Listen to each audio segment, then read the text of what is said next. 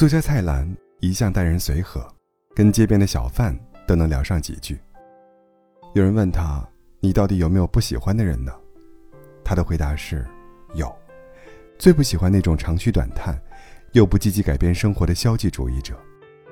生活中有人逢苦必诉，落难即颓；有人从不卖惨，不指望别人为自己撑伞。前者活成了别人眼中的弱者，后者活成了自己的靠山。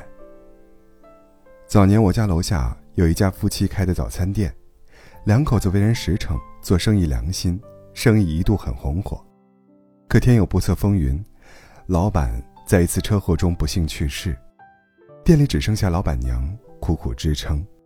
刚开始，熟客们见他可怜，想着帮衬一把，于是经常带着朋友过来光顾。可是没过多久，这家店却开不下去了，因为老板娘成天愁容满面的抱怨。不是哭诉自己死了丈夫有多可怜，就是哀叹生意不好做，弄得客人们如坐针毡。久而久之，大家都默契的选择了不再光顾。老板娘实在撑不下去，只得闭店回了老家。哭嚎、抱怨、逃避，并不会使烦恼变小，反而会让自己失了分寸，被别人看穿了弱点。人生很难。我们总是会遇到种种不如意的事情，一味的把心里的垃圾倒在外面，换不来你想要的慰藉，恐怕还会招致反感和嫌弃。跟别人抱怨工作难，别人可能会觉得，你拿着丰厚的薪水，不过是在他面前显摆；你感情不顺，对朋友大吐苦水，次数多了，对方也会烦躁，想要逃离。别人能同情你一阵子。但不会同情你一辈子。四处诉苦，不过是用海水解渴。少点倾诉，多些自度。当你走过最暗的夜，自能等来明亮的天。有句话说：“求人如吞三尺剑，靠人如上九重天。”以落难者身份等待别人帮助，你等来的可能不是仗义相助。而是冷漠与寒凉。有位博主讲述他父亲的故事。几年前，父亲的事业如日中天，朋友络绎不绝。可后来行业落寞，父亲的生意一落千丈，还背上了巨额债务。他陪着父亲挨家去借钱，四处赔笑脸，却四处碰壁。有位曾受过父亲不少恩惠的兄弟，钱是答应借，利息。却高出银行两倍。父亲一咬牙，抵押房产办了贷款，还完欠款当晚，父亲仰面饮完杯中酒。博主也懂得了什么叫“登天难，求人更难”。知名主持人老梁也曾说过：“凡事求人，都是仰头伸手，别人不一定能看得起你，也不一定就会真正的帮助你。人是趋利避害的。”当他们在考虑是否要给你帮助时，心里都有一个明确的价码。人弱时，没有可交换的利益，自然没有贵人出现。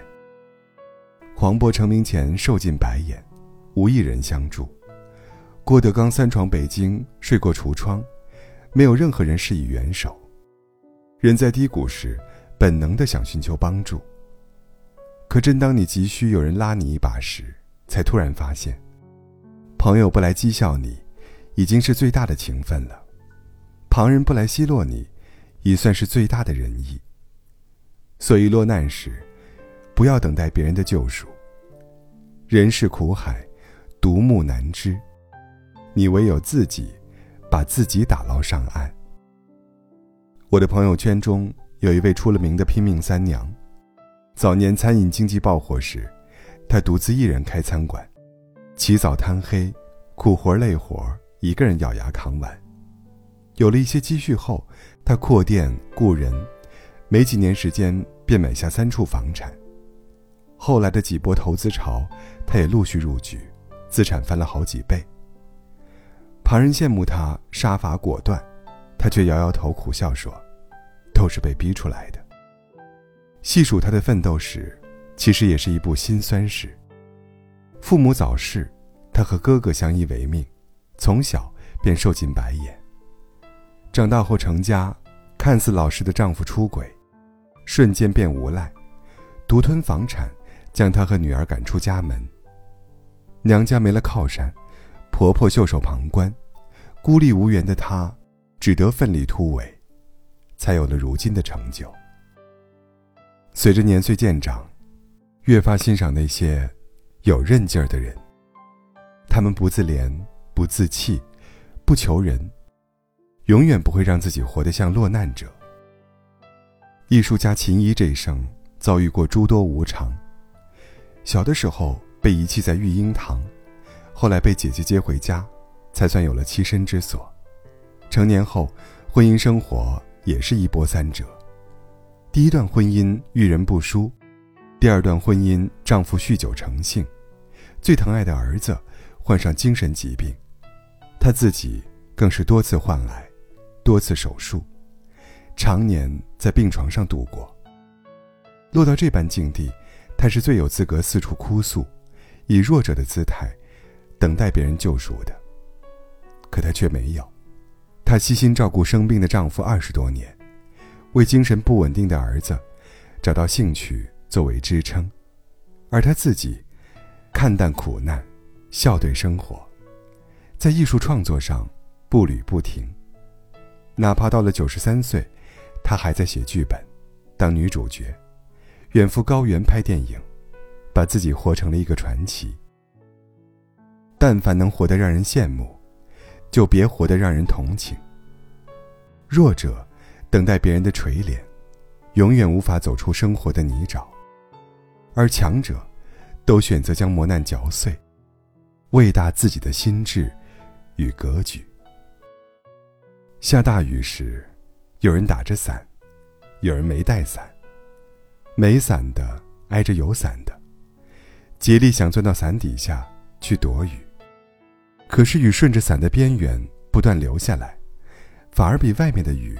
来得更加凶猛。挤在伞檐下的人，不仅没躲到雨，头发和脖子都被雨水淋湿了。生活风雨交加，人生苦乐相随。身居幽暗的日子里，不要凄凄爱爱，顾影自怜。